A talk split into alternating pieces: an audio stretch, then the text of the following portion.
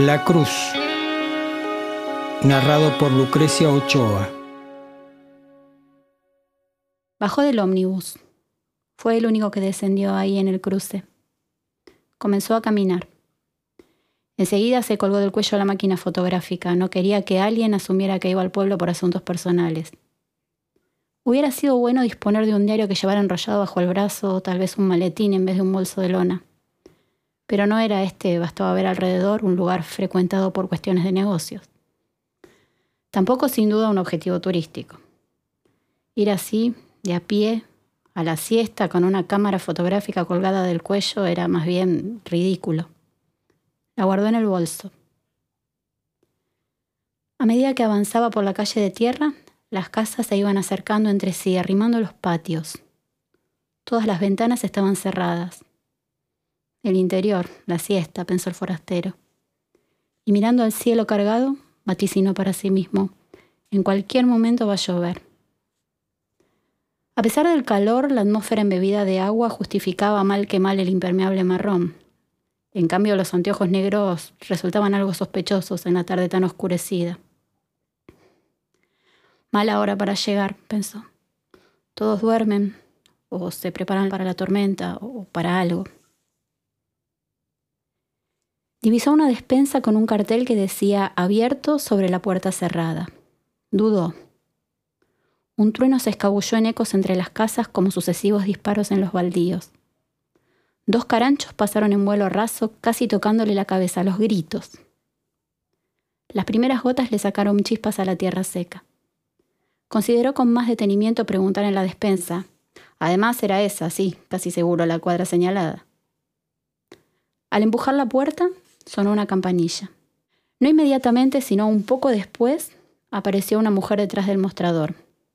Antes, el hombre había tenido tiempo de observar los estantes curvados, la mercadería escasa, los tarros de vidrio con caramelos, el teléfono público, el manojo de escobas atadas entre sí, los artículos de tocador barato. Buenas tardes, dijo la mujer sin ningún gesto especial. El hombre permaneció cerca de la puerta sosteniendo el bolso, Tardó en contestar, así que la mujer insistió. ¿Qué le puedo ofrecer? Yo solamente me preguntaba si de casualidad usted no, si conoce la puerta, se abrió de golpe azotando la campanilla. Un chico de unos cuatro o cinco años entró corriendo, atropellando al hombre y haciendo que sus anteojos cayeran al piso hacia adelante. Mocoso de porquería, vaya para atrás, se enojó la mujer, aunque sin gritar. Disculpe, señor, no le entendí. El hombre se apresuró a recoger los anteojos y se los volvió a calzar tan rápido como pudo. Aparentemente, la mujer no había notado nada. O sí, tal vez por eso había detenido la frase. El chico había desaparecido. No importa, no es nada. Yo nada más quería preguntarle si, si tal vez usted eh, vende paraguas. No me di cuenta de traer. La mujer lo observaba con seriedad o con cierta pena. Pestañeó un par de veces como si le costara entender. Finalmente se puso a revisar detrás de las escobas en una caja de cartón. Por entre los palos trataba de ver lo que el hombre hacía. Vio que con la mano derecha se rascaba el dorso de la izquierda que sostenía el bolso. Me pareció que sí, pero no me queda. Lástima. Parece que la lluvia va a durar. Acá la gente la estaba esperando. Por los animales, ¿vio? ¿Tiene algún diario?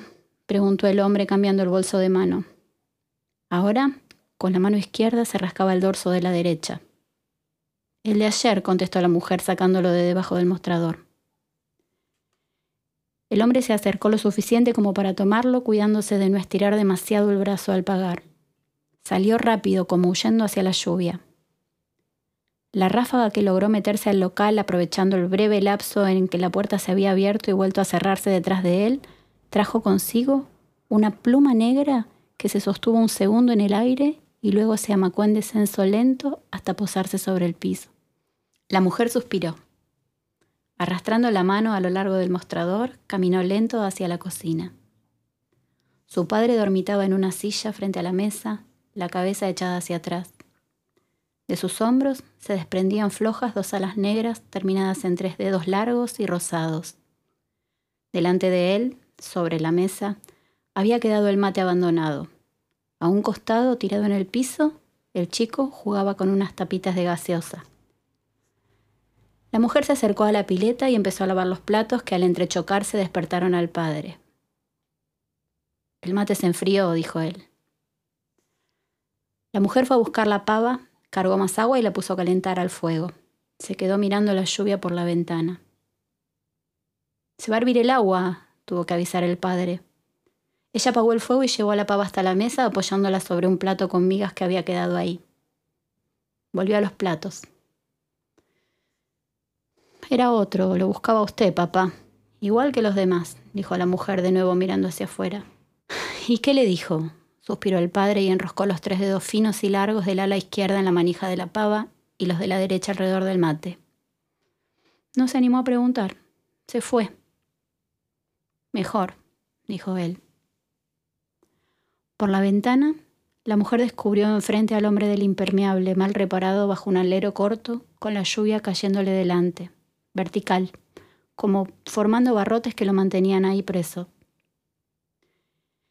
Este año van dos con este, dijo ella. ¿Y cuántos más han de haber por ahí? Ya le dije, no sé. Y no sé tampoco para qué vienen, qué le puedo hacer yo. Bastante que llevo esta cruz. Si supiera me habría curado yo mismo, carajo. La mujer vio que el hombre del impermeable se decidía finalmente a caminar hacia el acceso, resignado a mojarse, el bolso en una mano y la otra sosteniendo el diario sobre su cabeza, primero a paso rápido y después no tanto. ¿El que vino se le notaba mucho? preguntó al padre. Todavía tenía las manos bien, pero los ojos ya los tenía así como, como los suyos.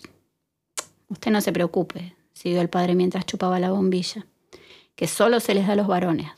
Hasta donde yo he ido viendo es así. Ella cerró la canilla y se secó las manos con un repasador. Volteándose, miró al hijo que se había quedado dormido en el piso, la cabeza apoyada de costado sobre el bracito estirado.